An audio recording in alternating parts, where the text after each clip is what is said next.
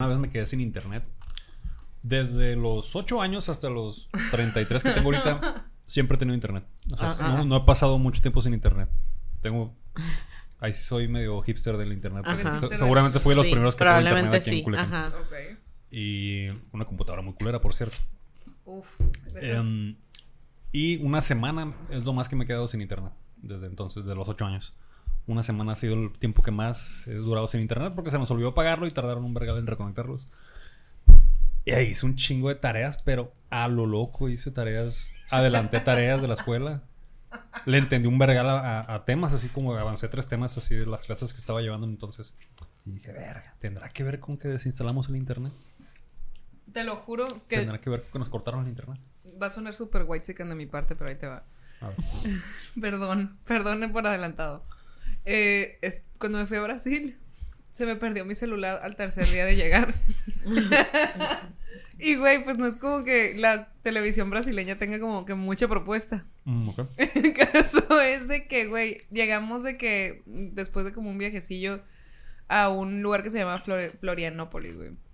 Y nos prestaron como una casa en, la- en el campo y no había internet, no, o sea, nada más que el internet que tuvieras en tu celular, pero no había No ni había tele, celular. no había nada, güey. Güey, yo me llevé 100 años de soledad, me lo leí completito como en 5 días y yo, verga, güey. ¿Qué pedo con lo rápido que leo? ¿Qué Mi chingados? capacidad lectora mejoró. Mi capacidad lectora mejoró, güey. Mi atención estaba al 100. Hasta mi piel se veía bonita de que ya dormía, güey, a la bestia. Y yo de que, ¿será por eso? Se me quitó el estreñimiento todo. De que, güey, yo dije. Salí de una relación tóxica, volví a, a, eh, estrechar lazos con mi familia. Te lo juro que dije. Si esto hubiera durado dos meses más, yo hubiera escrito otro Frankenstein a la verga. Hubiera sido Mary Shelley sin pedo, Me hubiera aventado la pinche biblioteca de Alejandría a la verga. Hubieras pintado la capilla Sixtina. Sin pedos. Porque sí me acuerdo que cuando yo daba, cla- yo daba clases de artes, entonces las niñas cuando les decían, no, que pintaron la capilla Sistina en este periodo de tiempo, la neta no me acuerdo. Y las morras, En esta el- era su el reacción.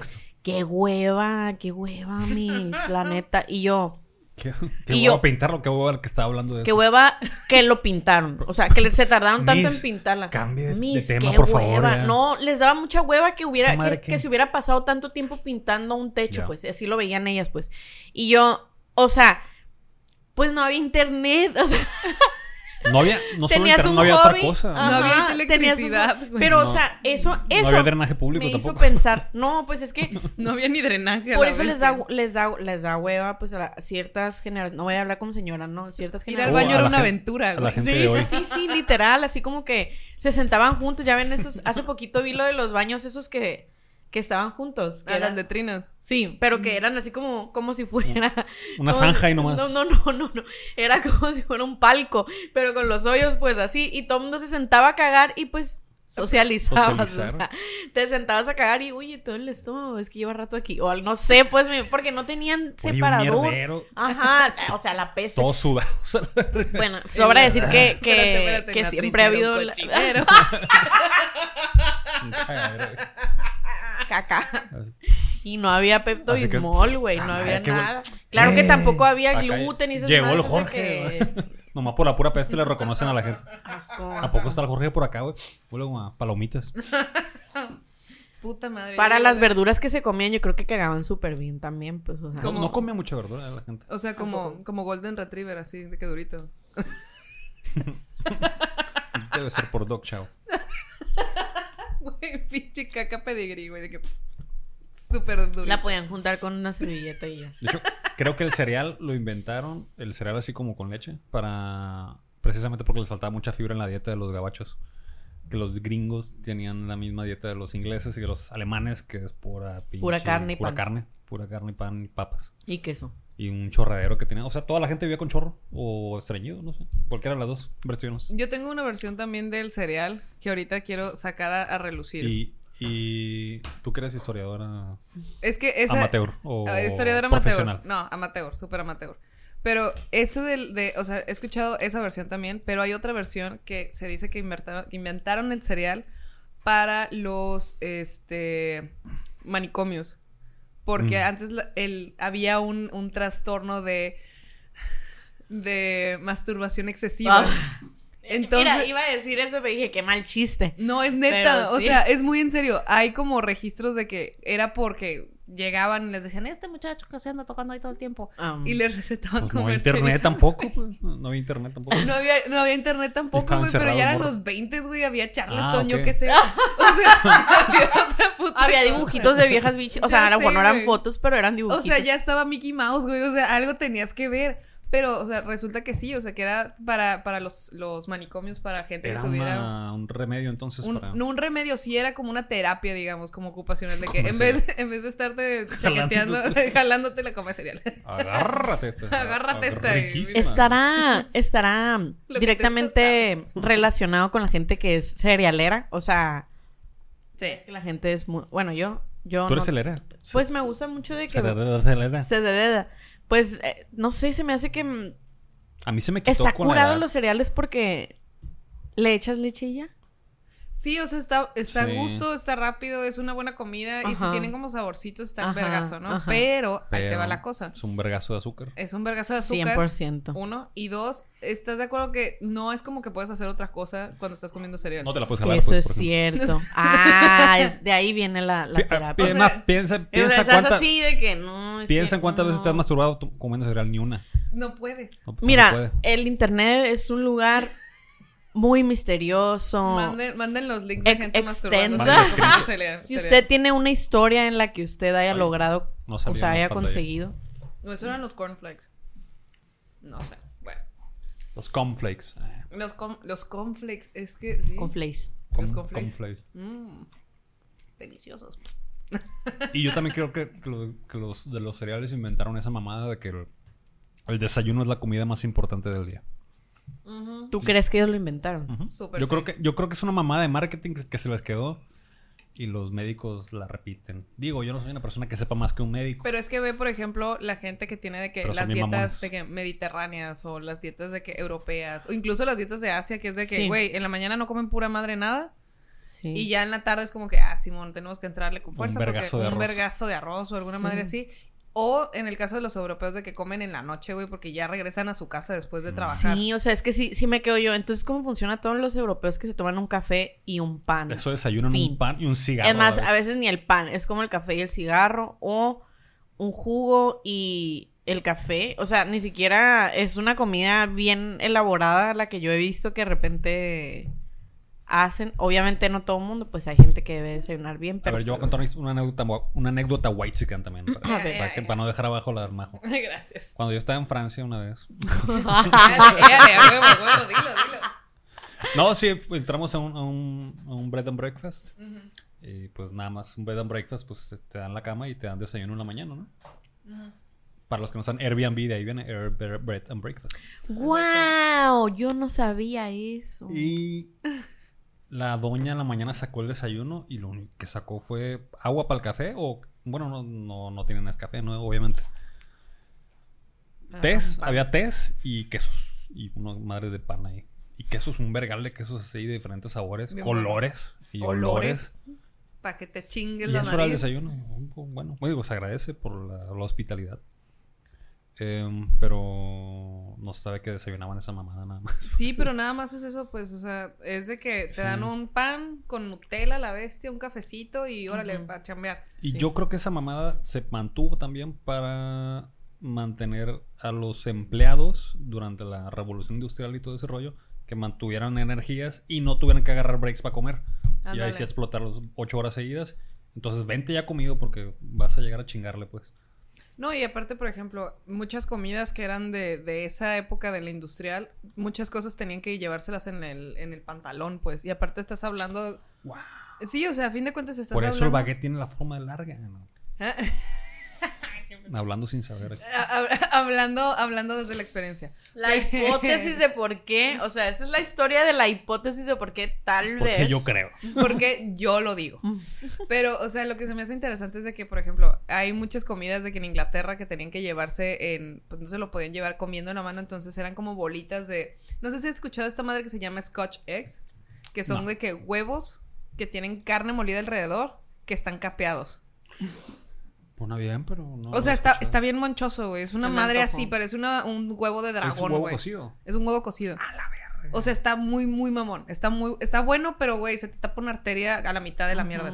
Pero esa cosa, güey, se la llevaban en los pantalones los vatos de, de, de que eran de que oficios industriales de que acero, Sí, cosas así. para que. Ah, rápido. Era de que en chinga se metían la mano al pantalón y como los pantalones eran de esta fibra de así de que gruesa, pues realmente ni les pasaba nada, ni se quemaban ni nada, entonces sacaban de que se lo comían y lo podían volver a guardar.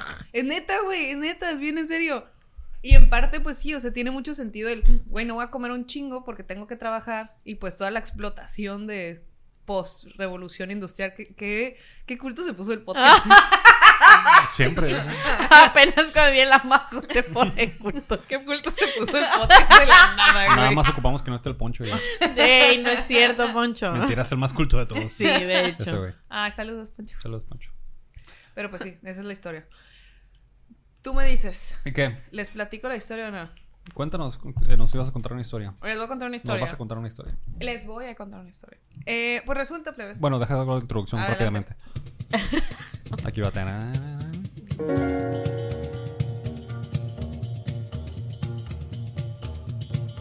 Venga, tú, leche.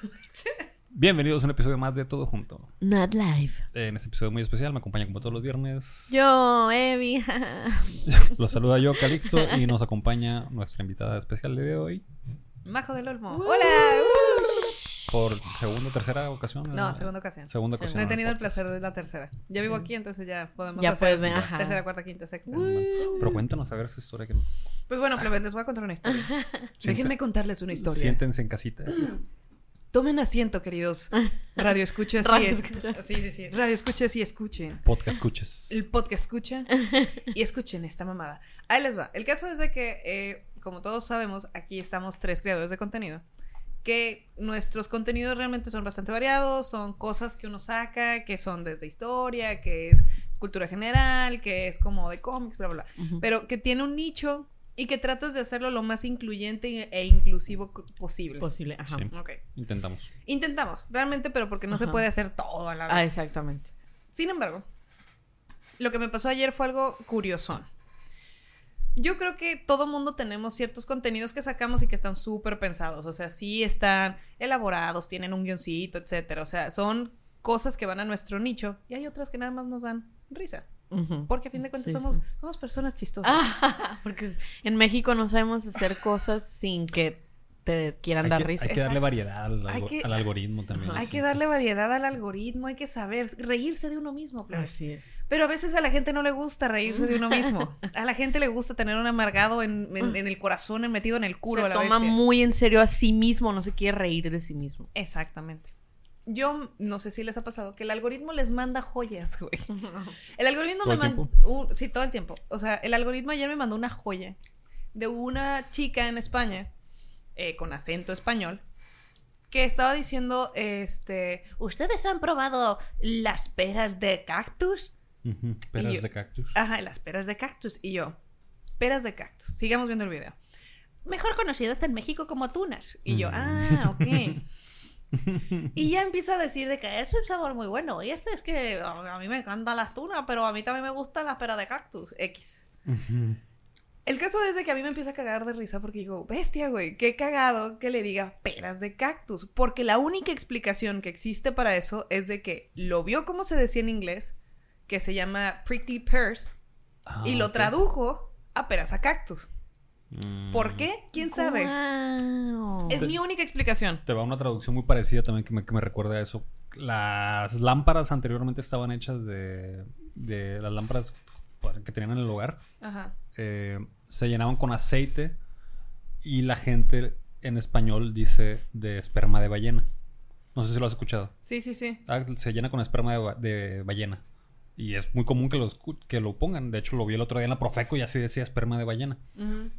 Pero lo que no realmente era, no, era sperm whale oil.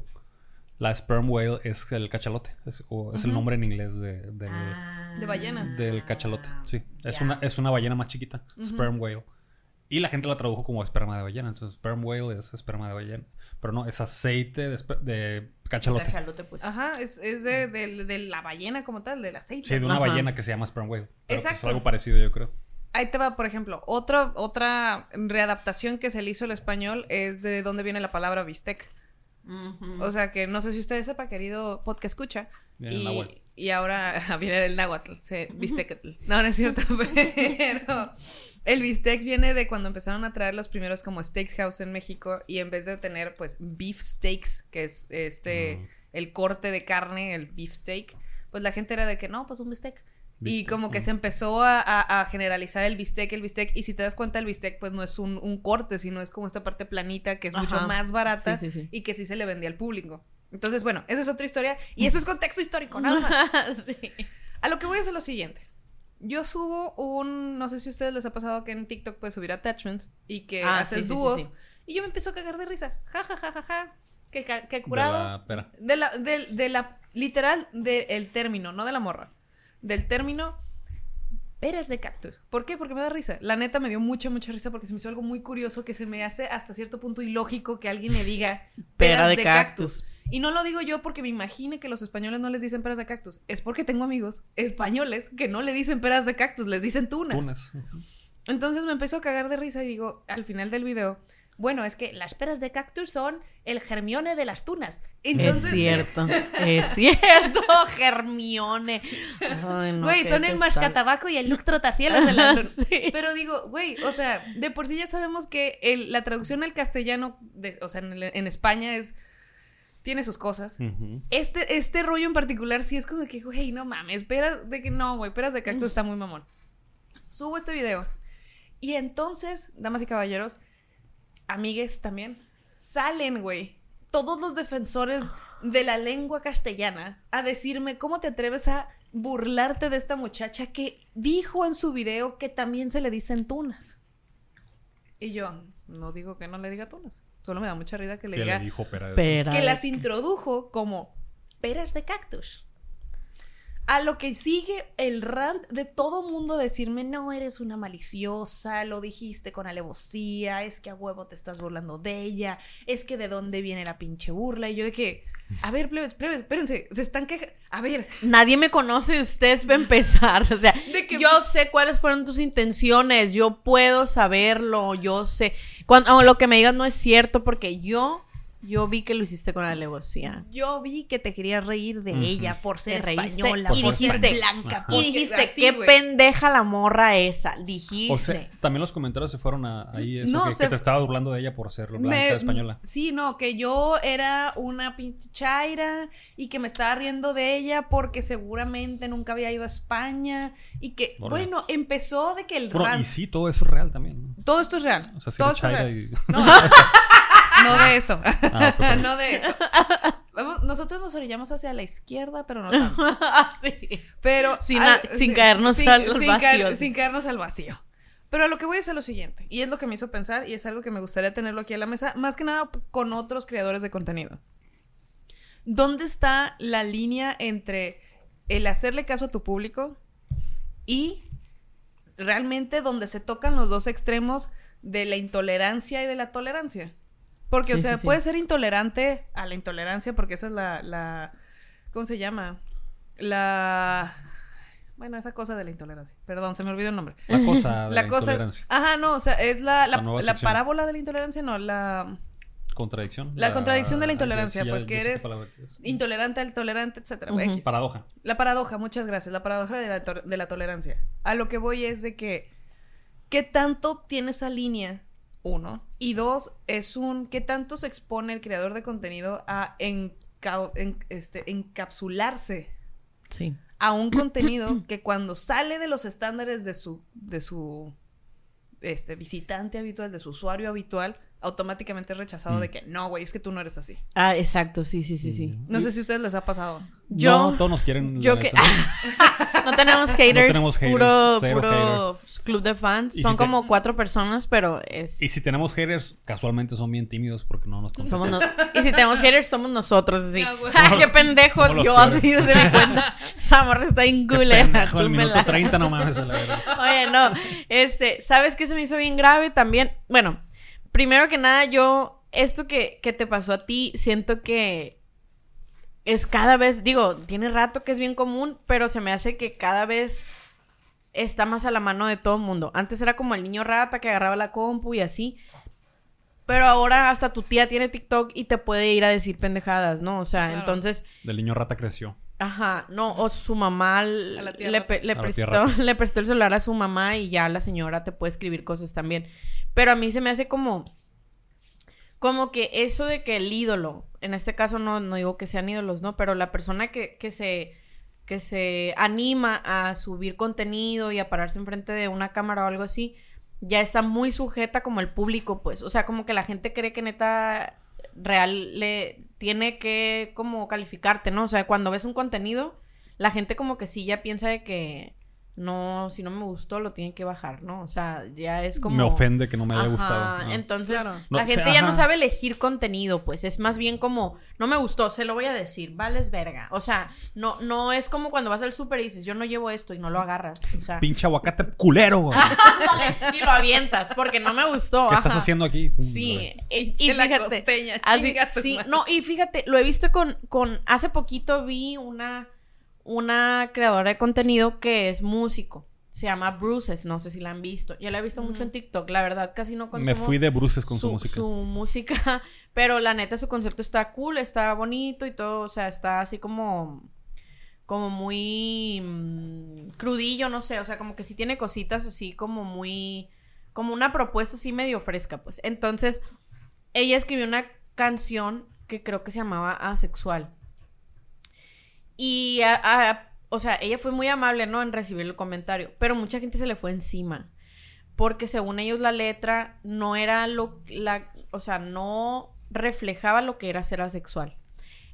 Entonces Ahora resulta que tiene que hablar por la experiencia de todo. no, no, no. güey. Ahora, a mí se me hace tonto realmente que crean que todos los debe de educar. O sea, edúquense ustedes. No todo el contenido te va a educar. O sea, sí, pues. Y ella a lo mejor quiso escribir una pendejada, nada más porque le dio risa, pero quiere cantar porque pues tiene una buena voz, tiene, sabe, ella producía su música y todo, que creo que hasta ahí yo creo que ya no les debe nada a nadie porque ella pues tiene un talento y tiene como un esfuerzo su, su propuesta y no está directa, o sea, a lo mejor mucha gente no va a estar de acuerdo con eso, pero ella no estaba insultando a nadie, no estaba haciendo menos a nadie, no estaba, o sea, no se estaba aprovechando de nada. Pero la gente es como, oye, no, es que esa canción tiene una letra que probablemente la gente pueda malinterpretar y va a creer que eso significa ser asexual y eso no es. La morra tuvo que quitar la rola del disco, pues. A mí se me hace. Lo hizo de buena gana. Lo hizo de buena gana. Pero algo que se me queda muy grabado es que la censura del arte, pues yo creo que es como, como lo dices, es una paradoja. O sea, es como, oye, es un medio de expresión en el que ahora te van a decir como mejor no te expreses porque no es lo correcto según, pues, la policía Sí, del internet. Como que pues, te la tienes sea. que ir navegando entre lo que quieres hacer y lo que a la gente le gusta. No puedes hacer. No puedes darle gusto a todo el mundo. Sí, claro. exacto. No, o sea, pero es que- siempre te puedes intentar hacer lo que tú consideres que es. ¿Tú sabes qué es el mejor, expresionismo abstracto? No, majo, yo voy saliendo de la secundaria. la- me acaba de llegar el certificado la, la semana pasada de que pasé a geografía de la 3 prepa abierta, sí. Con mucho. 8. Ok, ahí te va. ¿Por qué te estoy diciendo esto? Hoy lo Por empecé a, expresionismo abstracto. ¿no? Bueno, creo que con Z. Express. Expresionismo ab- abstracto. ¿Por qué les digo esto? Hoy estaba viendo un güey porque estoy haciendo, estoy escribiendo una cosa acerca de esa Ajá. madre.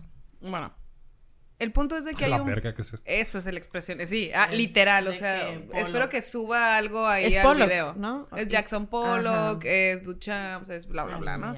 Creo que el otro día lo vi en una fiesta que fui, vomité y más o menos se parecía a eso. Sí, sí, realmente. ¿Ya? Hay algo bien interesante de esta foto. madre en particular, porque hablan de que este, este tipo de arte sale después de la Segunda Guerra Mundial, porque la gente decía, es que ya no hay nada que pintar. Después de lo que acaba de pasar, ya no, no tiene Ajá, sentido ya no hay nada que Mm. contar, pues. O o ya no hay nada que ajá. contar porque lo que acaba de pasar no, no se No puede rebasó, escribir y, ajá. y ya, ya no podemos existir después de esto. Y hay un güey que se llama este, Newman. Este, Bartlett Newman se llama. Y hizo un cuadro, güey, en los 60 que es literal un lienzo como de 8 metros y tiene 10 centímetros de azul, todo rojo y como 20 centímetros de amarillo. Nada más. Y se llama, ¿quién está? O sea, la en inglés se llama Who's Afraid of red, yellow and blue, pero la Ajá. traducción sería quién está asustado del rojo, amarillo y azul. Ajá. ¿Quién está asustado de la pera, del rojo y del azul? Ajá, exacto. No, De la y de pera la pera cactus. del cactus. De la pera del... Algo que se me hizo bien interesante es esto. ¿no? De que dice, güey, esa pintura dicen que, su- que tuvo tres muertes, porque la gente la odiaba tanto, porque uno decían que no era arte, Dos cuando la veían y era como, te, te pegaba tan fuerte porque es una pintura que te pega, un güey llegó y la tasajeó, Qué loco. sí, y cuando la arreglaron, realmente lo que hicieron no fue arreglarla, sino fue pintar sobre ella con pintura para casa. Cuando la, tra- o sea, la trataron de arreglar y la gente que lo arregló les valió madres y la pintaron literal con Dijeron, pintura de de todas casa. maneras es toda roja. Ajá, de todas maneras es toda roja. Y cuando la Mm. volvieron a ver los, los del museo, creo que la tenían en Ámsterdam, dijeron, güey, es que ya no tiene ese impacto porque no es ni la pintura, se nota que está sobre mil cosas, o sea, no Ujú. es eso, pues. A lo que voy es eso, ¿no? Es esta parte de que incluso si no eres este artista que mueve y la madre, y no es como compararnos con Ajá, Paul o con o Neumann, lo que sea, pero si haces creaciones desde, desde lo que conoces y desde lo que quieres y desde lo que sabes, tiene una gran diferencia a la forma en que te expresas y en la forma en la que eres, que va, creo que hasta cierto punto como unido Al hecho de separas a la persona de las, de las creaciones, sí o no, es esa madre. Pues porque la tasajearon, está bonita. Güey, la tasajearon Bien, o sea, y cuando no- la, la volvieron a, a- a- a juntar, pues ya no era la misma porque el vato que la, que la arregló, literal, le pintó encima con un rodillo. Con Berel. Ajá, con Berel, así, literal. Fuera de broma, era de que casa, de que pintura para casa. Y luego la impermeabilizó por atrás. ¿no? Literal Le puso impermeabiliz- impermeabilizante encima. Sí. Oye, Y es- Está bonita. Está bien perra. Y todas las obras de este güey están de que bien locochonas, yo, güey. yo valiendo verga para, para analizar qué obra de arte. Está bonito. Oye, qué, padre el cuadro? ¿eh? Está cool. Cuando voy a los museos, No, como tres feo. veces que he ido. ¿eh? Oye, está bien eso. el- el- Eso la muchacha acostada ahí, está bien. Ese rosco, ¿no? No, ese es rosco. Ah, es que sí decía abajo, justo afuera. ¡Ay, ya madre!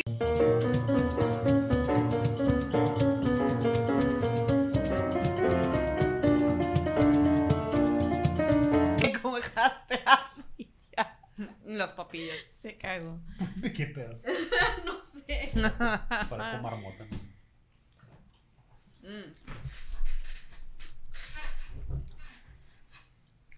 Primer corte. Bueno. Mm. Yo digo que no le. Nunca le vas a ganar a la raza que. que te comenta en internet.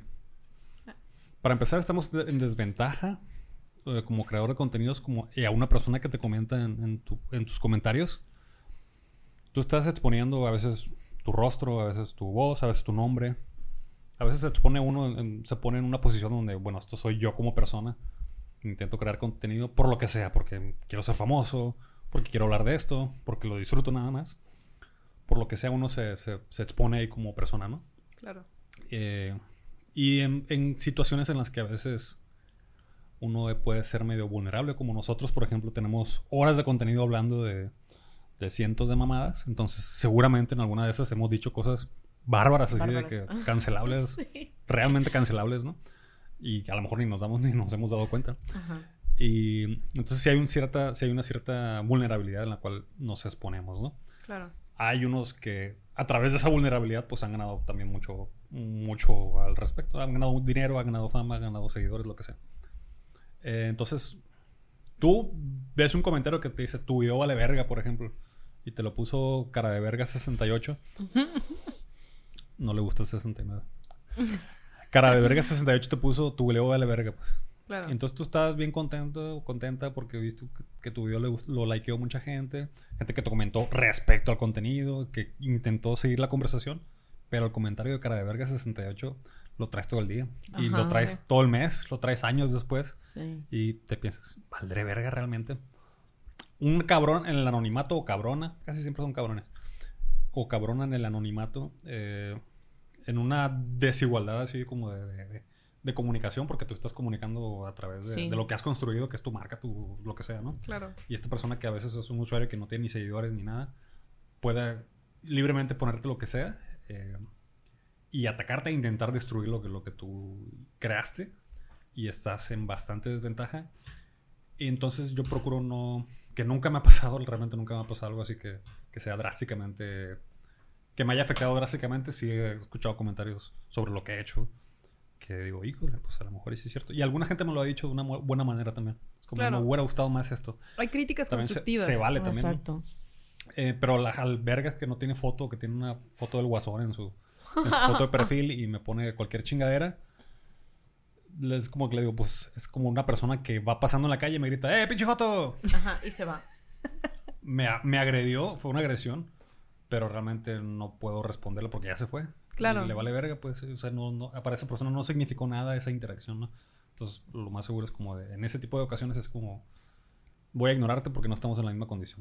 Si es una persona que a lo mejor te pone, oye, creo que tu video está en culero, por esto, por esto, por esto, por esto, y a lo mejor es una persona que tiene su propio canal también, Claro. a lo mejor ya lo tomaría un poquito más de cuenta, también me afectaría quizás, y a lo mejor le hago un reply y le, le contesto, porque es una persona que también está en la misma condición que yo, también está creando contenido, también, aparentemente está en la misma condición que yo. Claro. Eh, Pero yo creo que también aquí tiene mucho que ver qué tanto.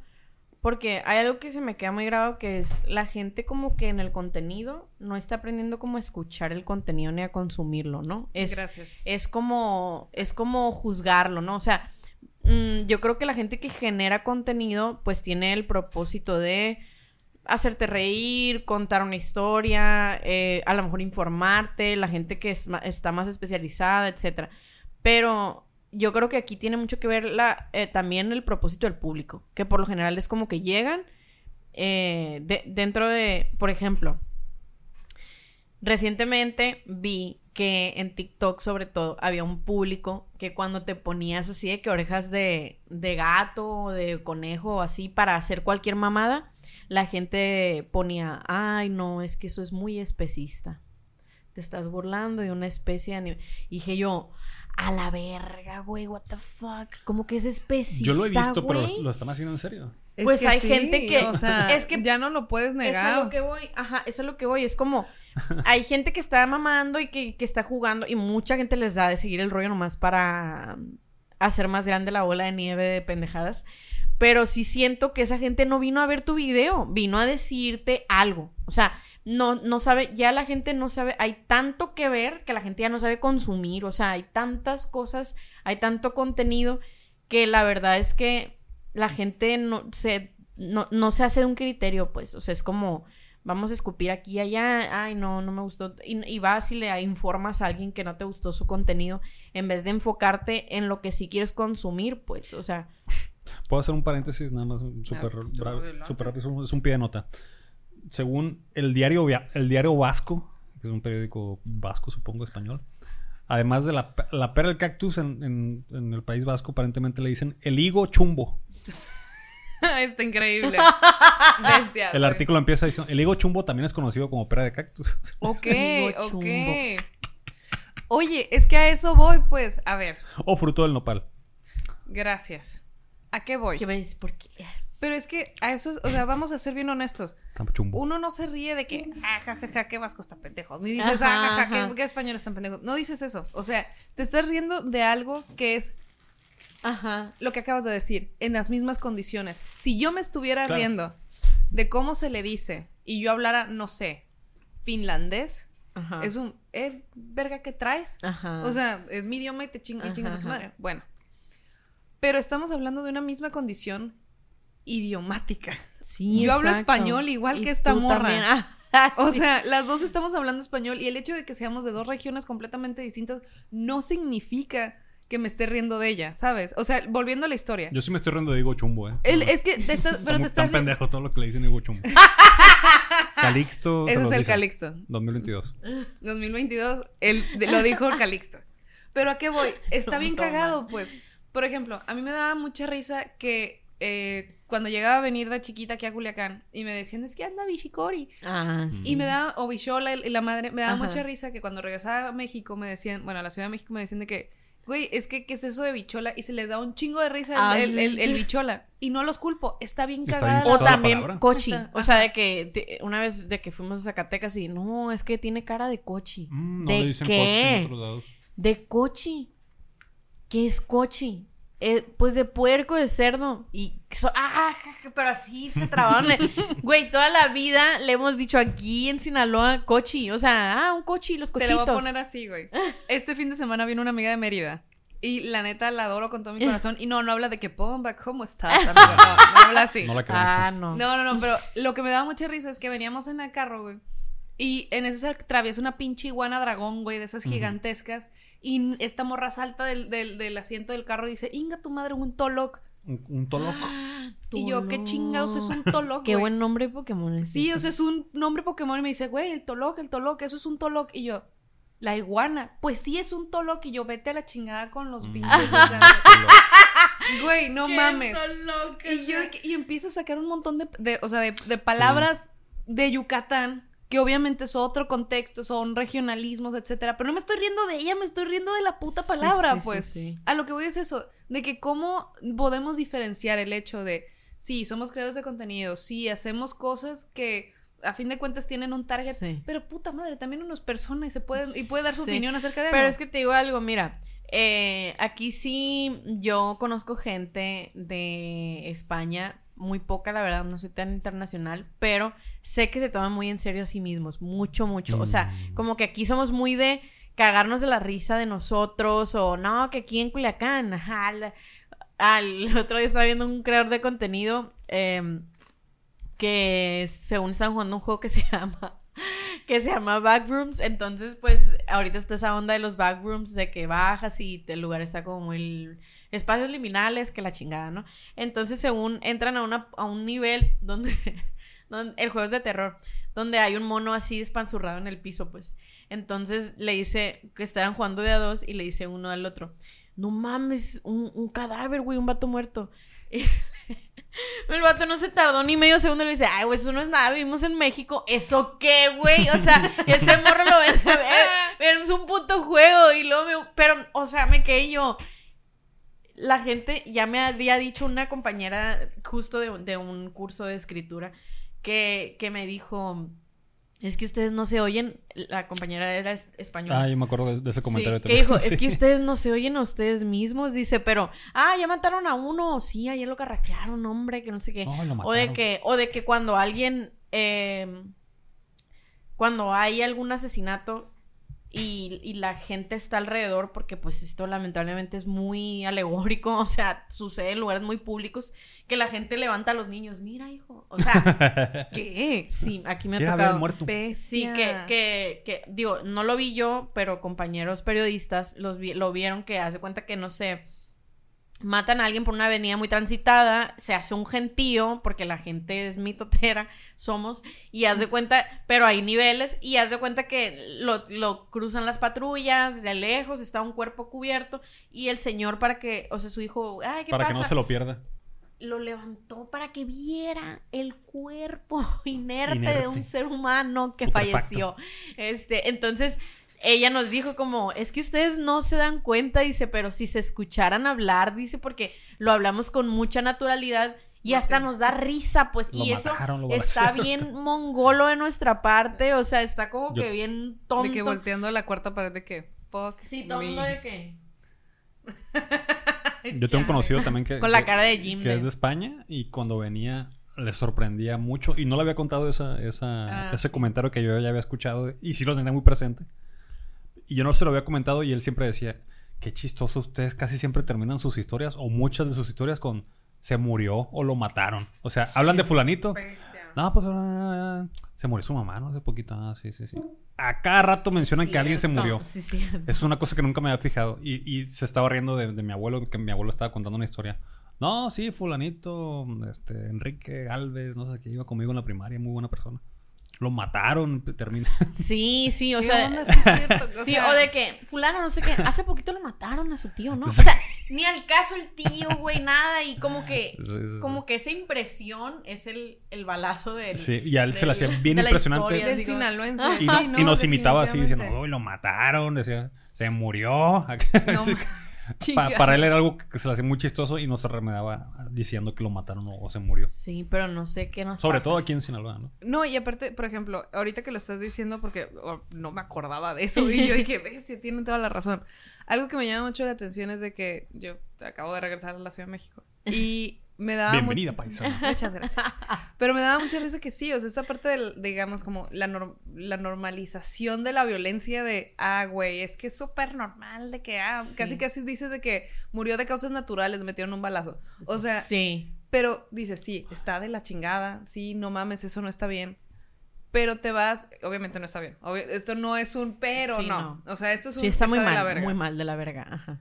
No está mal, está de la verga. Verga. Punto. Pero en otros lados matan más. Yo- En Siria, güey. O sea. Oye, como cuando fue el jueves negro, perdón por, por el paréntesis, pero cuando fue el, fue el jueves negro, para que no lo sepan, aquí en Sinaloa, específicamente en Culiacán, hubo un día que de verdad la ciudad se paralizó porque hubo como un atentado, este... Nos secuestraron. Secuestraron la ciudad, Un un, una- un grupo armado de, pues, del crimen organizado, de- de- de- para no dar mucho contexto político, social y todo eso, pero me llamó mucho la atención que todo el mundo estaba en sus casas, no abrió ni el Oxxo, nada, no abrió nada, así. Eh, Hubo gente que se quedó a dormir en, en supers, así, o sea, que se quedó atrapada en el súper y ahí se quedó a dormir. Y no podías ir por comida, por ejemplo, la gente que se quedó en el súper, pues ahí estaba la comida, ¿no? Pero querías ir al Oxxo, no se podía, bla, bla, bla. Y, o sea, fue notorio. Yo creo que toda la gente de Culiacán lo vivió. Y alguien, y había gente que se comentó, ah, sí, pero nomás se murieron tres.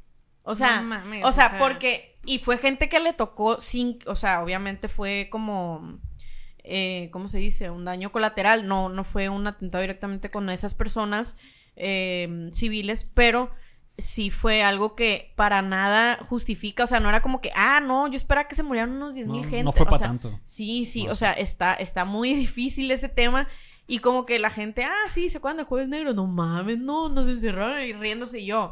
Güey, no sé, yo tenía el trasero en la mano, o sea, fue algo así como que... Exacto, ¿no? Y aparte, a fin de cuentas, por ejemplo, a, a mí me pasó de que nos quedamos, bueno, yo me quedé, me iba a ir a Guadalajara ese día y yo me quedé atorada en una gasolinera como cinco horas, güey, porque me tocó en el de Jicotenca y, No, y hombre. el malecón y yo de que valió Ah, madres. ya.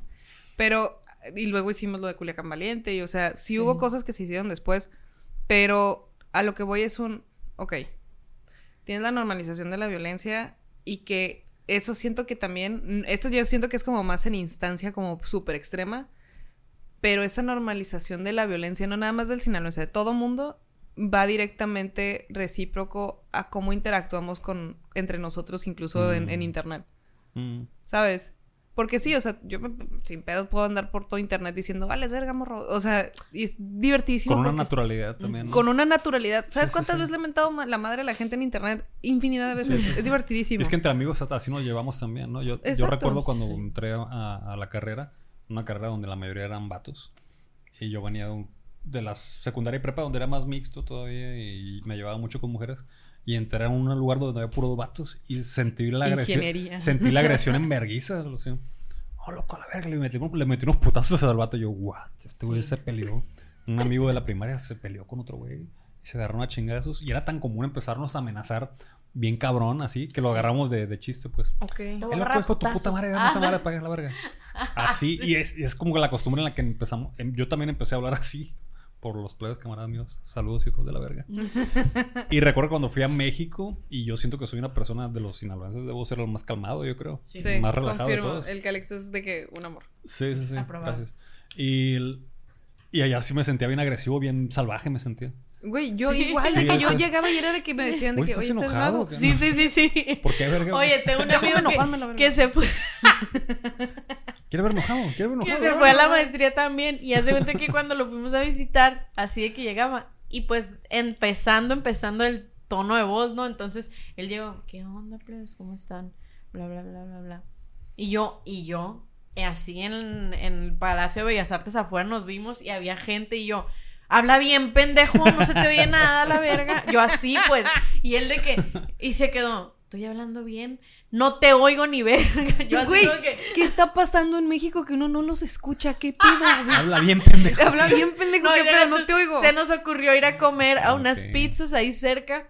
Fue la pandemia. Y haz de cuenta no, que. güey, así me han hablado toda la vida. Sí, hablan bien bajito. Y luego, aparte, mi papá se ríe que hablan en diminutivo. ¿No quieres unos taquitos? O sea, todo así chiquito, pues. Y, y mi papá sí le da mucha risa y siempre que. que- Saludos, amigos de la Obviamente de con México. mucho cariño de toda familia allá y con mucho cariño lo digo, pero a mí me da ternura que todo lo digan de que unos taquitos, un quesito, así pues, y aquí de que pasan el pinche queso a la verga, o sea, hay un contraste muy notorio y luego, o sea, te digo, fuimos a un restaurante y muchacha, te dije que, que el spray no, así, no hombre, la muchacha se cuenta que le dije, hey, chinga tu madre, muchacha.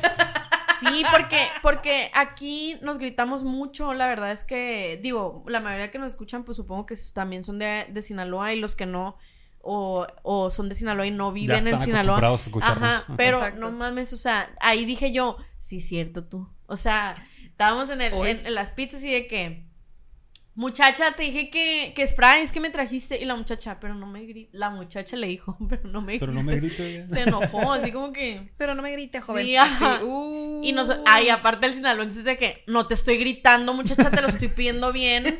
Bien envergado de que chingada madre, que es que te grite, te grito. No me has oído emputada, así que apura el. No, Güey, no, ¿sabes qué me da? No, sí son, sí son. Fuera de broma. Espérame, tú no sabes a mí cómo me, me daba tanto coraje llegar a la gente y decirle que no, es de Sinaloa. Ay, es que los sinaloenses, de, de los Sinaloa no va a estar No hablando. estar hablando. No va a estar A hablando ver, de a ver, a Sinaloa. ver, por favor, quédese. De Sinaloa no va a estar hablando. Y No, y, y la neta, güey, te la voy a decir, y esto es muy en serio, y lo he dicho mil veces con mis amigos de México y de todas partes, güey.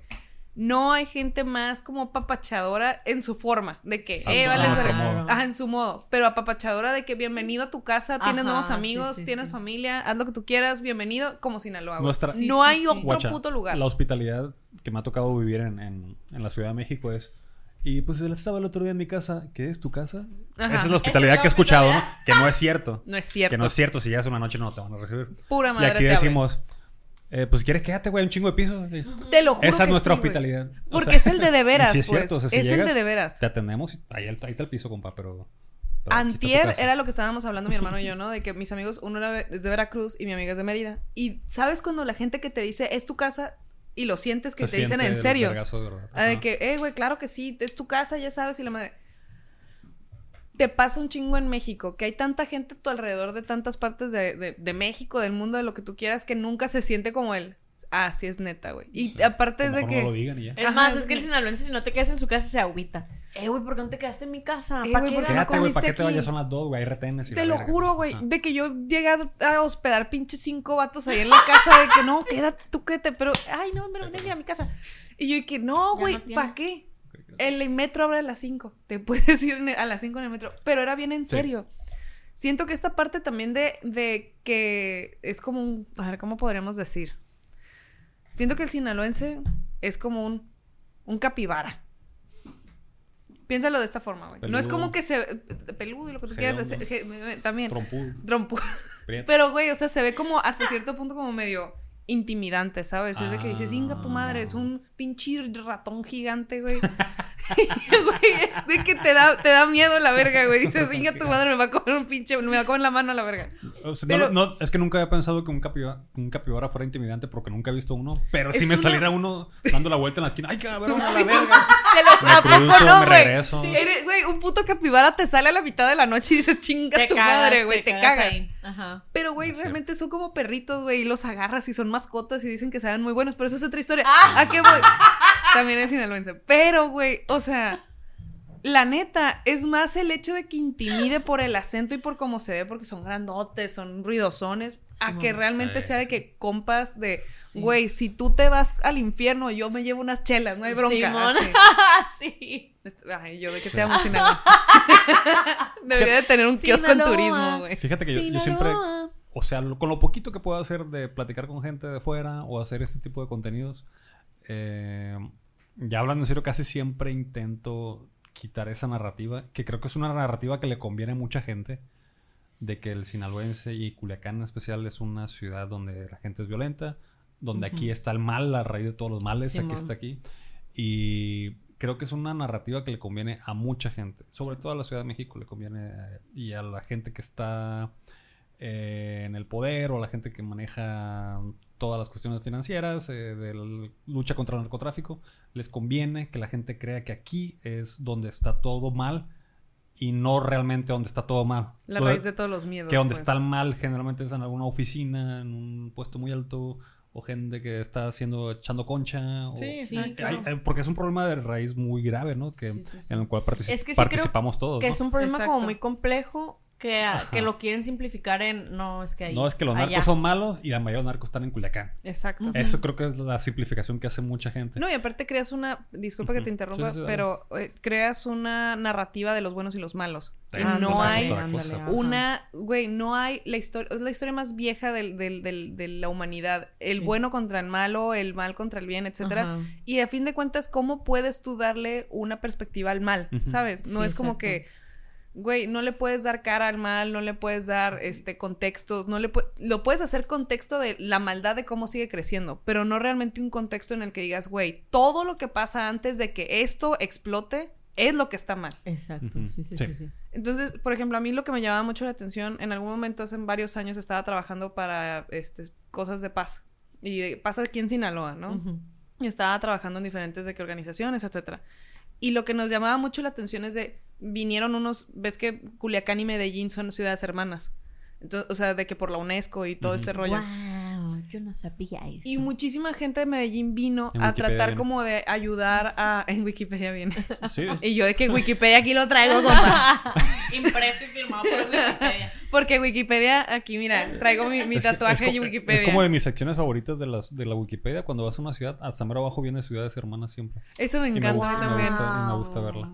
Ah, pues Medellín es, es ciudad hermana de Culiacán. Fukuoka también en Japón. Ah, también. ¿Es neta? ¿Por qué? Sí. Pero, a ver, ¿qué los hace hermanas? O sea, Pues como... un crean, convenio que con- hicieron crean convenios internacionales de que, güey, nosotros somos de que nuestra gente y nuestros valores y nuestra, hasta cierto punto nuestros rituales, etcétera, son muy parecidos y somos hermanos, así. O crean de que, no sé, algo económico y también son hermanos. Y más que Sinaloa es este rollo de puertos y la chingada. Sí, sí. Bueno, a lo que voy es a lo siguiente, es de que esta parte de, Mede- de la gente de Medellín que venía y decía de que, güey, es que Culiacán se pareció un chingo a Medellín. Y yo de que, Mm. ah, pues a huevo. Y yo que, soy el fuego que arde. Entonces, pero- me dice, no, no nada más por eso, al contrario, por el contexto. Me dice, imagínate que Panchito y Paquito crecen juntos en la misma colonia. Ajá. Ajá. Paquito y Panchito van a sus casas todos los días a comer con sus mamás, con sus tías, conocen a sus hermanos y hermanas, son primos y amigos, etc. Pero un día Panchito pues no consigue trabajo y Paquito sí. Paquito se hace de una refaccionaria, tiene su propia empresa, le empieza a ir bien y le empieza a comprar una casa a su mamá, a su bla, bla, bla, empieza a tener una, una vida hasta cierto punto funcional. Pero eso es Paquito. Panchito no tiene la misma suerte. Panchito no le, no le daba la escuela, no le gustaba, eh, trataba a otras cosas, tenía incluso inclinaciones mucho más artísticas, pero que nunca se nutrieron. Y pues la neta Panchito dijo, ¿sabes qué? Yo ya estoy hasta la madre de estar batallando, porque eso es muy en serio. Yo no sé si a ustedes les pasa que a partir de los 30 empiezas a tener sentimientos de de veras humanos. Sí.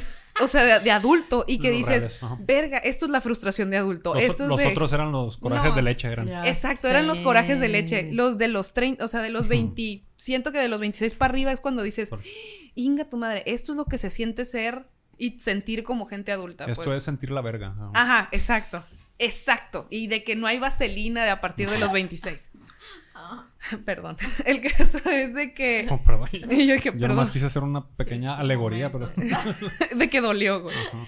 Pero a lo que voy es de que esta parte del contexto de Paquito y Panchito y te lo empiezan a explicar y de cómo se desenvuelven, incluso cómo los cómo el contexto, quieras o no es atractivo, güey. Sí, sí, sí. El que no te falte nada, el que puedas respaldar, el que puedas el que te hagan la mitificación del caudillo, Ajá, que se le llama. Aparte no está tan mal visto, pues, para, Ujú. para, No. para un gran sector de la población. Güey, la mitificación del caudillo, y vamos a 100%, ponernos güey, ahorita sí. de que tensos históricos, viene desde la revolución, güey. O sea, la gente que terminó siendo caudillo, Pancho Villa, Carranza, etcétera, son mitificaciones del caudillo de el valiente que se atrevió a, este, a enfrentarse al poder. Güey, es, la mis es el mismo mito de los Sí. revolucionarios Mm, cubanos, es sí, el mismo mito de los revolucionarios rusos, es el mismo, güey, es el mismo mito de la revolución francesa Ya.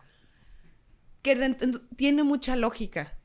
Entonces tú creces en un lugar en donde tienen una conexión no nada más emotiva con su familia y el hecho de tener que mantener. Y aparte, una mitificación ya construida culturalmente con este tipo de personajes que, que Héroes de pueblo, pues, o sea. Ajá, como y que, que, que envuelven Ajá. el estereotipo de la masculinidad. Güey, no hay manera en que le puedas. Es como decirle a la gente que le deje gustar el fútbol. Sí, ajá. O sea, es de que, güey, a menos de que les des un producto que, le- que puedan reemplazar y que diga, quiero Sí. hacer eso. Sí. Sí. O sea, hay gente que no, No tiene chance, la verdad. No, de Mucha verdad, gente que no, no. tiene chance no tiene otras opciones. Y, Y, y- y- y creo y es que. atractivo. Y sí, sí, sí. Y creo que, como te digo, a mucha gente le conviene que, que el, que el mal, la representación del mal esté sean fulanitos. O en- Claro. en algo son, en- por ejemplo, en Estados Unidos son los inmigrantes. Los, los- Sí, los que o sea, traen el ponerle caos, nombre a pues. ciertas Ajá. cosas para que, la, para que sea más visible. Y aquí que son los narcos, son algo. los- ¿Ya vieron la, la película esta de Netflix, la de el, el monstruo del agua? O el- no, el monstruo del agua, esa es la de Guillermo forma del del Toro. No, no, no, esa es la forma del agua. No, la del monstruo, la de Casa Monstruos del Agua, una cosa así, es, es animada, acaba de salir en Netflix. No. no Yo solo he visto el cara de verga del agua. El cara de verga del agua. Cara de verga acuática. La cara de verga acuática 10 de 10. Guarda eso para tu, para tu nueva novela de... Imagínate que estás en Altata y sale un verga. No mames, bye. Depende. Espérate, Si se dobla para la derecha. Depende, depende. Depende. de qué- Pues si está así el vato. Depende si está circuncisado. Pero Trae un desvanecido. trae un desvanecido ya, güey, ya me voy a A callar ver, los bueno, Guarda ese pensamiento, vamos a hacer un pequeño corte. Ok.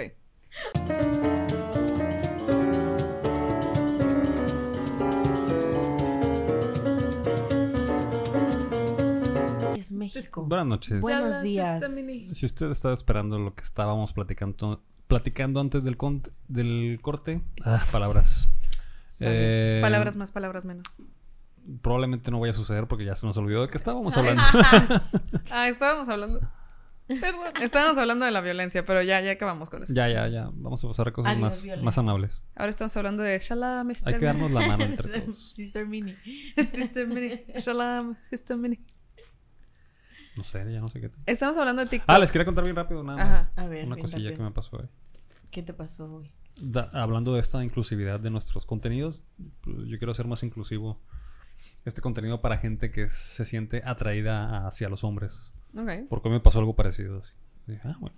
Ya pude entender por qué a la gente le gustan los hombres. ok. Me fui a cortar el pelo el día de hoy, a donde Ajá. siempre voy. Y no estaba, no había ningún peluquero. Estaba nada más la muchacha la que es dueña del negocio, pero ella no es, no es peluquera. Va empezando apenas. Ok. Y me dijo, pues si te animas, te lo corto yo, pero la neta voy empezando. Me- Jálate, le dije la neta, porque ya me quiero regresar. o sea, no, no me gusta mucho cortarme el pelo. Nombre práctico. Y empezó la morra, y me hizo acá toda esta madre.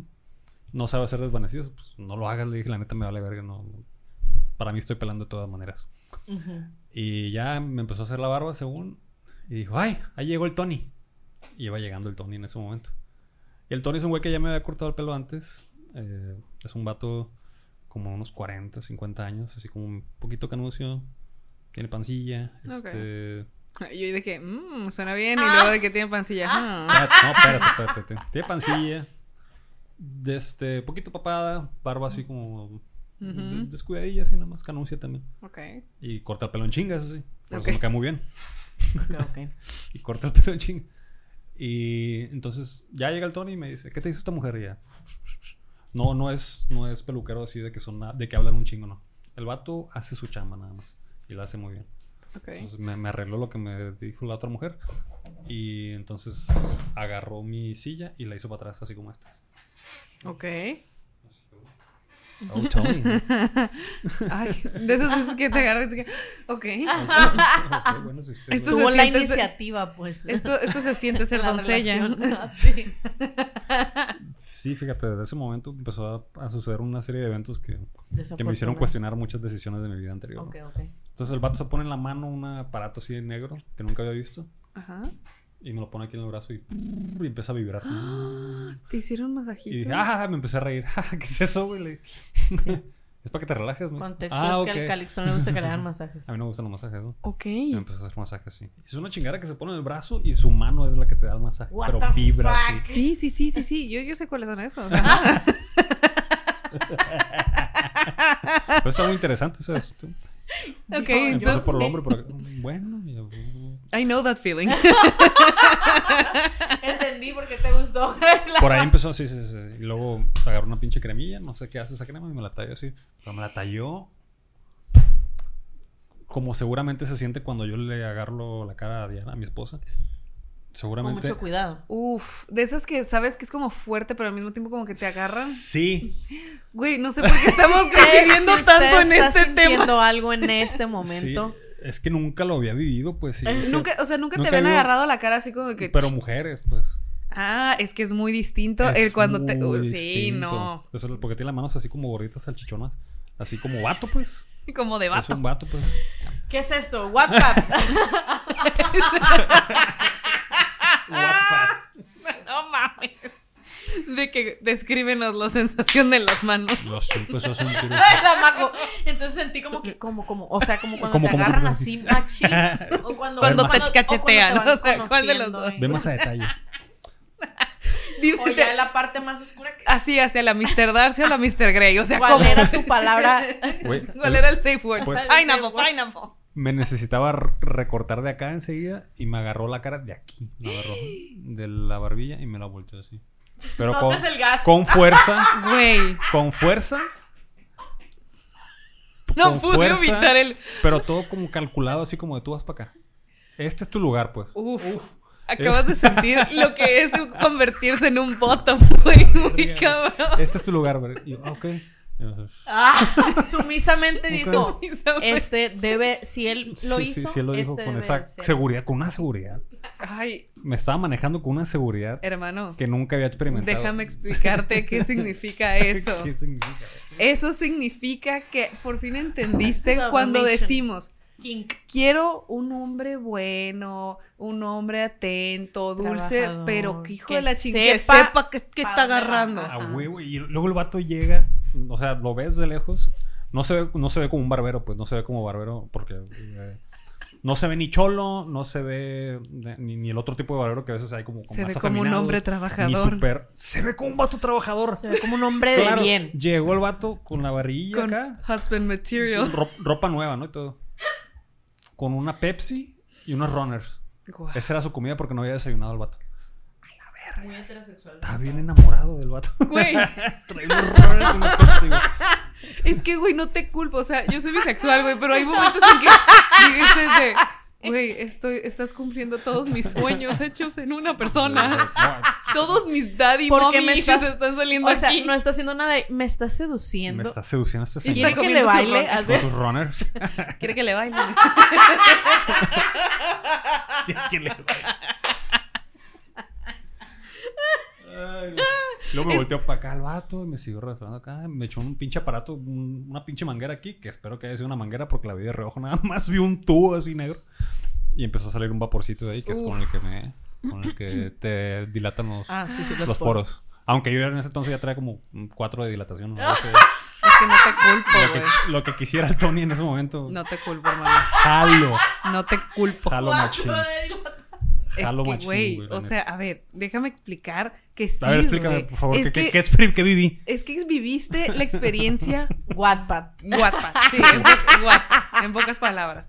Pero, güey, es que te lo juro que siento que a veces hay esa atracción que, que dices, esto, esto nada, este tipo de placer Es nada una más no es manera de sentido de manera tratar. sexual. Es una manera, ajá. Pero es como no. cuando te dicen, ¿qué cosa no sexual te gusta de, Lo estaba de la viendo- otra persona? Espérate, Así. espérate, lo estaba viendo, perdóname que interrumpa, No, no pero es que lo estaba viendo ayer en un TikTok que decía el arte de la erótica. TikTok, sí. Ah, El arte sí. de la erótica es muy Ajá. distinto, güey. Porque una cosa es lo sexual, así de que pinche Pornhub, de que. Ajá. Así, sí, güey, sí, de sí, que sí, pégame sí, la cara. Soy vato. Ajá, Yo, yo así crecí pues con eso. Exacto, con pero el arte de la erótica es otra cosa muy distinta. Eso que, que, que te agarrara la cara y fuera de que no es algo sexual, güey, pero sí es algo Pero que sí sentiste algo. es, es, dices, inga tu madre, ¿por El- qué me siento de que cediendo, güey? Sentí que el vato me estaba poniendo en mi lugar, pues. el- Exacto. El, lugar que me merezco. Exacto. Tú sabes Es dónde el voy. arte de la erótica, sí. eso. Plebes, traten siempre de investigar qué kinks de ese tipo tiene su pareja para que puedan Ah, llegar por ahí. lo voy a hacer un clip, Algo muy romántico. Sí, no, no, no. Es, es en serio, esto es. Que llegue un día con, traje, güey. con traje de, de barbera y con una pinche navajona. Eso es lo que me prende. tulo. Y unos runners. De Sweeney Todd, güey. Déjame quitarte la barba. Como el, el praise kink, ¿no? De que. Saludo "Ey, al Tony y Está a la haciendo muy bien. Ah, ¿Tú no muy tienes bien". kinks así? Probablemente el Praise King. Mira, te voy a decir una ¿Qué es cosa. Praise Y King? el Praise King. Como Sí. de un, ¿Cuál? un priest. O sea, ¿Del priest? Praise, praise. De Praise. que, Ah, ah, praise. buena chica. Ah, ok, ah. muy bien. Uh, Es que, güey, yo tengo el Priest King. Güey, yo sé que al estoy... arzobispo y yo. No, "Joder, no, no, no. O sea, fuera de broma, sí era de que. No sé si ustedes vieron Fleabag. No la he terminado. Pues, Ok, la segunda, la segunda temporada es de que esta morra como que le tira el pedo a un. Ay, Dios santo. Perdón, mamá. A un. A un. No sé qué sea, güey. Pero hay ciertos vatos que dices, güey, lo disfrazas de padre y dices sí. No sé qué es. Yo sé que estoy mal. Perdóname, Dios. Yo sé que me No, voy a quemar en el infierno. No, no es bueno king shamear. Entonces ya en esta parte ya me pueden, o sea, no me pueden king shamear. Ya a menos que king shaming sea tu king. Sea tu king, Entonces, Si tu king yo. también es vestirte de padre y luego coger, por favor, habla.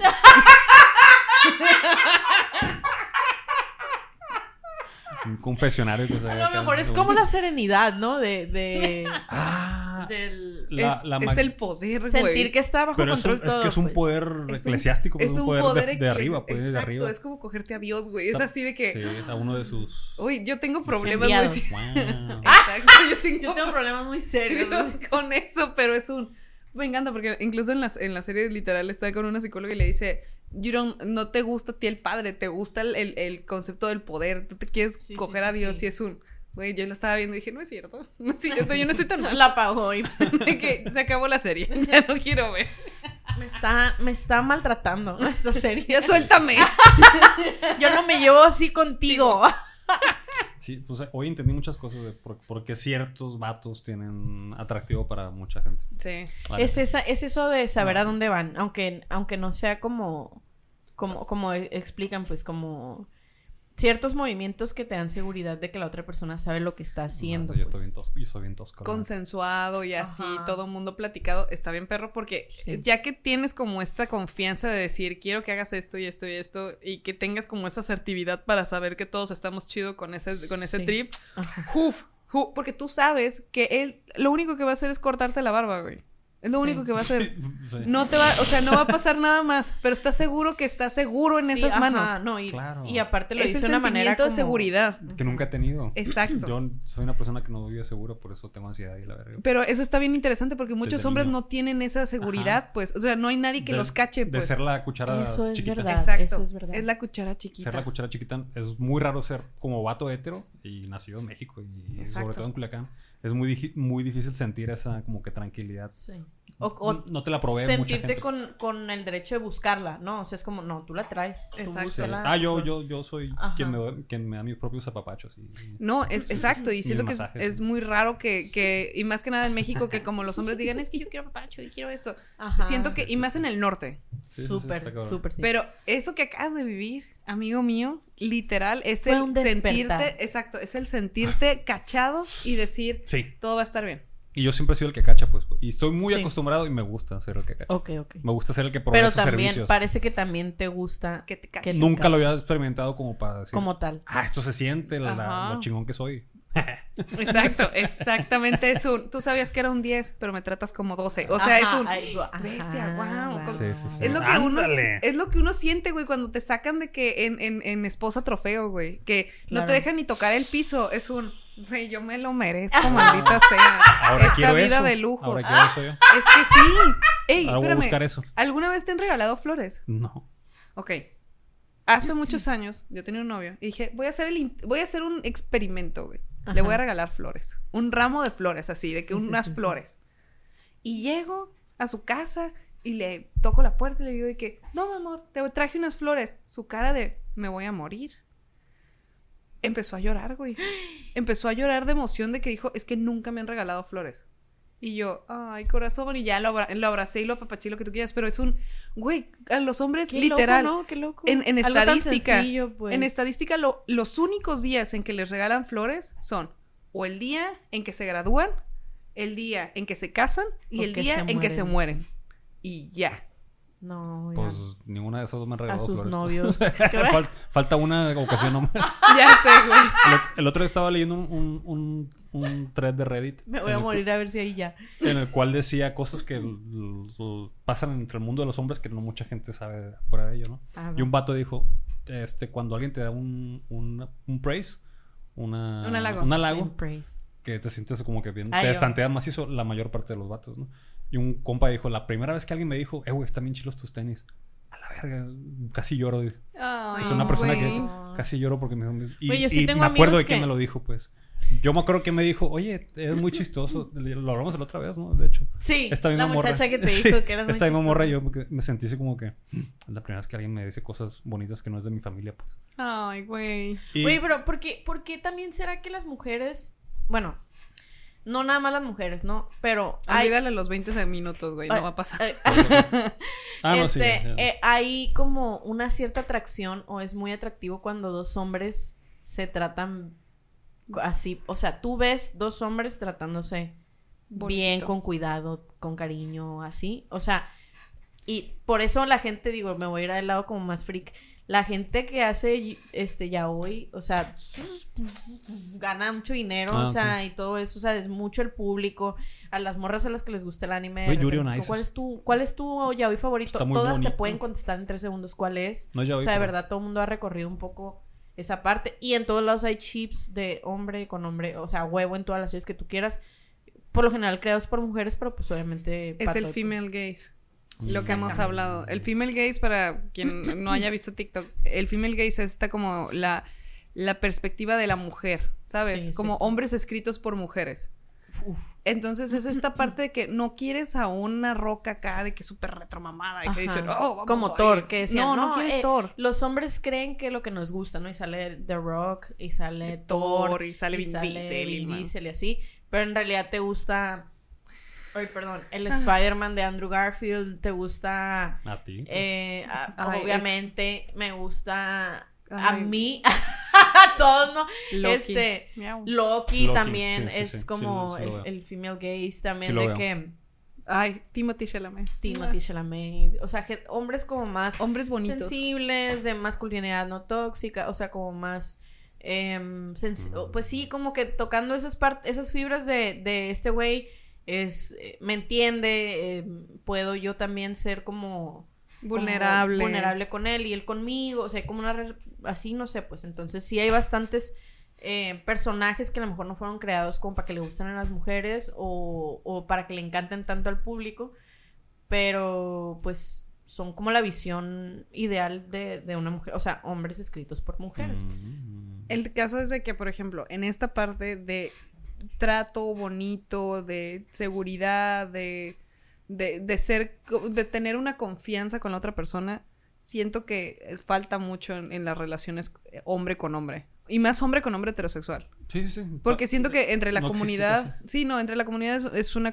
es una constancia creo que muy diferente, pero entre amigos heteros que yo he visto de que, güey, trátense bonito, vergas, no mamen, o sea, Sí, sí, Sí. sí. trátense bonito, Es- es- quiéranse. Es inexistente eh, casi en general. Y, y de hecho, yo soy muy. No entiendo muchas cosas, pero. pero a raíz de que la conversación en torno al feminismo y todas estas cosas eh, igualitarias y de hablar de estas cosas que no de que antes ni se tocaban ni se sabían. Es una cosa de que, bueno, esta chingadera también nos beneficia a nosotros porque es un. Es un romper esquemas. En, en el caso de las mujeres luchan por lo, lo más mínimo es respeten nuestros derechos. No, me maten por ser quien Ajá, soy, ¿no? Exacto. Y en el caso de nosotros, que creo que en algún momento nos va a tocar el roce ahí de, de las consecuencias de que este movimiento sea más. que, es- que, que más personas lo acepten.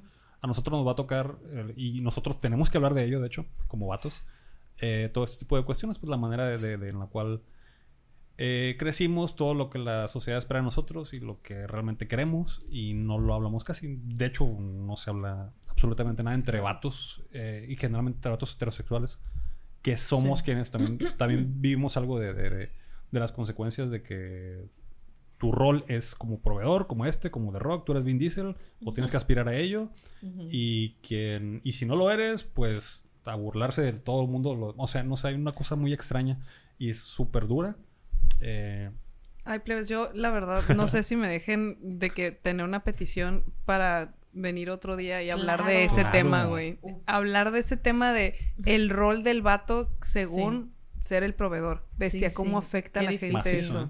Oye, sí, sí vi, por ejemplo, un post eh, que, Yo que- tengo como tres años que que, como te me di cuenta de deja- eso. Tengo toda la vida pensando eso. Sí, sí, es Literal lo hablaba con mis hermanos el otro día y dije, bestia, güey, cálmense un Eso chingo. queremos todos. Ni al caso, no va por ahí. Sí, no, y el estrés de, de saberse, ¿no? O sea, el estrés de que sufre el- la, la figura masculina de saberse el vato que tiene que traer las cosas, que tiene que poner esto y el otro, yo soy el que me... Falta algo, probablemente yo no lo probé, o sea, no lo probé. Ah, es mi culpa, sí. Ajá, o sea, o- oye, no tenemos Exacto. que irnos a otra parte de vivir. Probablemente yo debería estar viendo Sí, eso. Yo le digo O a la Diana que todo es mi culpa. O sea, to- Ah. todo. O sea, en mi mente todo es mi culpa. Ajá, Y no siquiera es como mártir así, ah, pobrecito, no. Sí. Es como, güey, valgo Es verga como, para el, todo. es como el... Y yo sé que no es cierto. No, ajá. O sea, la parte racional mía sabe que no es cierto, pero hay una parte muy interna que todo cree que es mi culpa. pues. De que todo, todo, todo vale yo valgo verga por- para todo, sí. No, y, Ay, co- y como mujer también te jode porque, porque dices, eh, algo se te atora y dices, güey, un vato. Que Uy. venga un Uy, vato sí. a poner esta repisa, que venga un vato. Hasta que yo sí he encontrado momentos de frustración que, que estoy así como que. y luego digo, bueno, ¿por qué verga tengo que depender de alguien para hacer eso? O sea, ¿por qué no lo sé hacer yo? O sea, ¿por Hombre. qué tengo que esperarme a que alguien me ayude para eso? Todas las mujeres que conozco que saben poner repisas tienen un cierto aire como de independencia bien cabrón. No. Pero de a todo, verga. todo, todo su Sí, es. que- Soy una persona. Yo armando muebles en Sí, la sí, sí. casa de que. No, Una puta repisa. Ni siquiera el garrafón. Para mí es la repisa. Porque la repisa no ocupa fuerza. No, no ocupa. Nada más es quitarte la incomodidad de ensuciar poquito y. Literal. Ajá. No, y aparte, por ejemplo, el, el día que se me ocurrió por fin aprender a cambiar una llanta, güey, nunca me había Esa sentido es otra tan cosa. putamente masculina. güey. Ah, sí. O sea, ¿Te sientes neta dije, bestia, soy poderosa, soy la reina del mundo, la verga, güey. No hay pito en este mundo que pueda con este pedo, güey. O sea, yo sintiéndome la, las... Sí, no, no, no, güey, de, que- de que váyanse a la verga, güey. Ni las drogas me, me tenían tan high de que, güey, sí. poder. El poder de, de cambiar Ah. una llanta. Pero, a fin de cuentas, por ejemplo, esa realización que tiene una mujer de, bestia, pude lograr esto porque Sí. no está en los roles, porque no, Ajá. bla, bla, bla.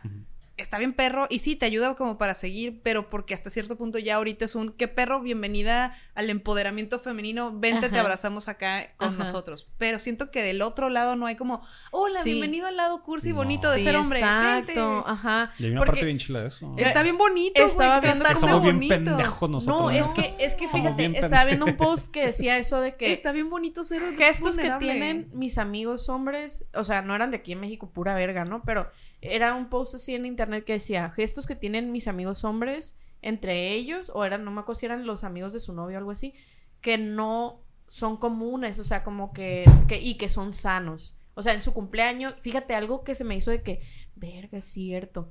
Se regalan cosas, o sea, de que, ah, cuando se visitan, güey, mira, te compré esto, me acordé de ti. Eso se me hace tan sencillo y lo he visto tan pocas veces. O sea, que un hombre le regaló una cosa a otro güey, así envuel- envuelto, así bonito, con un moñito, jamás. en su cumpleaños, de que, güey, feliz Ni a mi cumpleaños. mejor amigo nunca le he dado nada así. Navidad o algo así. Las morras, no mames, las morras así de que, güey, ¿quieres esta blusa? Ten, te la regalo. En su cumpleaños, güey, Te lo juro que regalo yo he tenido mundo cumpleaños de amigas mías que creyeras, güey, que me las quiero coger. Así, Sí, güey. sí, de que 100%, fuera de broma es de que, 100%, sí, güey, sí, sí, ¿por sí. qué chingados hiciste todo esto? Sí, sí. Porque la quiero un chingo, güey. Sí. Porque de veras quiero que tenga esta experiencia bien Sí. bonita. Mm. Pero, por ejemplo, lo- me he dado cuenta con mis amigos hombres de que llego y les regalo algo y es de que No saben qué cómo, hacer, no saben cómo responder, no, güey. ajá. es de que, ay, güey, gracias, ah, pero... sí, sí, güey. Un Ah, abrazo. y toma. como que nosotros como mujeres como que vemos la, la respuesta y es como, güey, no le gustó o como... ¿qué De pasó que, ahí? ah, le valió madre. No, no sabemos qué No hacer con, la emoción. recibir, Pues. ajá. Ah, Eh, Porque- En, en mi caso, yo no sé recibir regalos, tampoco sé dar porque me estresa mucho dar regalos. Eh, Ay, güey, son porque como para los mí, el, que se hacen pipí de la emoción. para mí el regalo tiene que ser Pero para adentro, pues, porque no les permiten. perfecto, no, o sea, no tiene que ser ni muy caro ni muy Sí. barato, tiene que estar ser muy thoughtful, así como de, ah, es que esta persona pensó en mí. Tiene que tener todas esas cualidades para ayudar a un regalo y sentirme que di un buen regalo. Si no, siempre estoy estresado. Y cuando recibo regalos no sé qué hacer, es como de, no me merezco esto. O sea, mi pensamiento principal es, no me lo merezco. fuerte. Sí, sí, sí. sí. Ay, Es tenemos que hacer Yo soy de los pocos que habla de eso. de estas Sí, sí, sí. masculinidades Sí, está, está- nuevas, güey. Está muy entretenido, la neta. Y luego somos bien pendejos porque nos beneficia un chingo eso.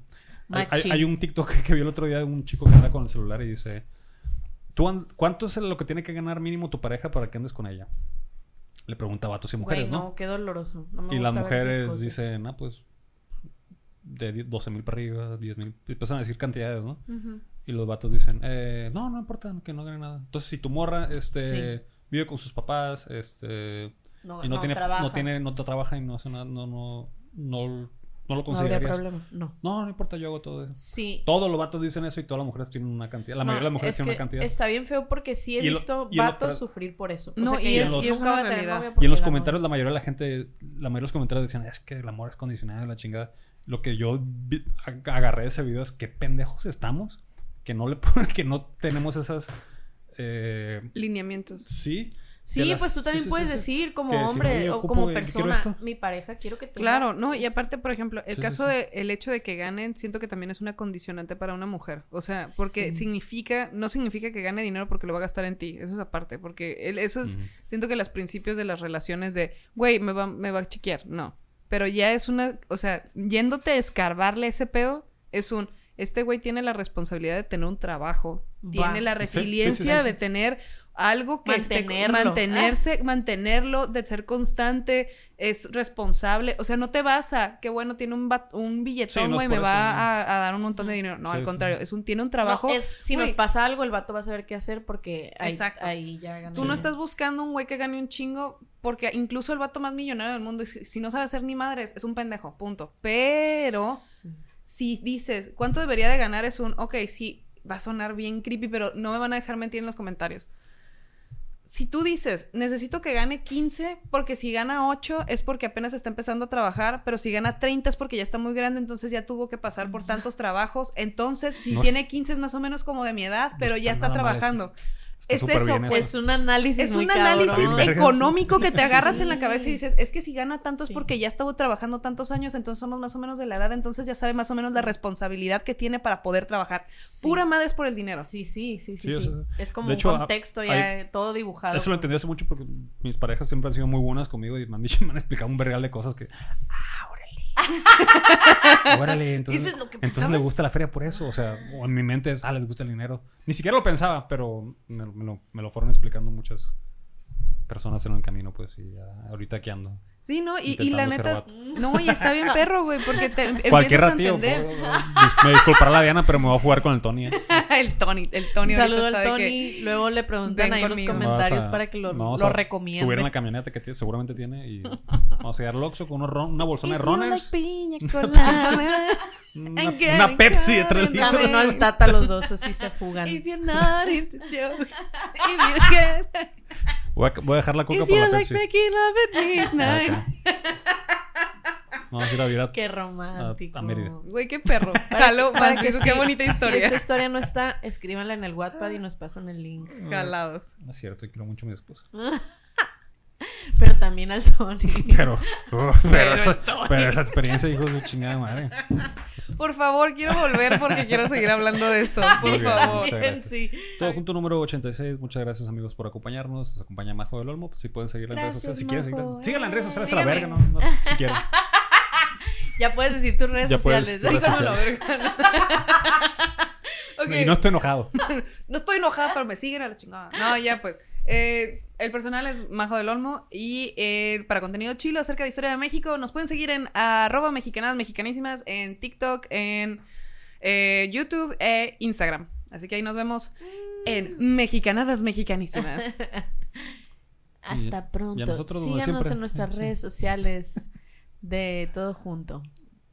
Y, dejen un mensaje. Sigan a todos en todo junto. Y denle una buena su propina a su barbero. en, en los comentarios. Gracias. Bye. Adiós. Hasta el próximo capítulo. Ojalá salga a tiempo. piña coladas. And getting caught in the rain.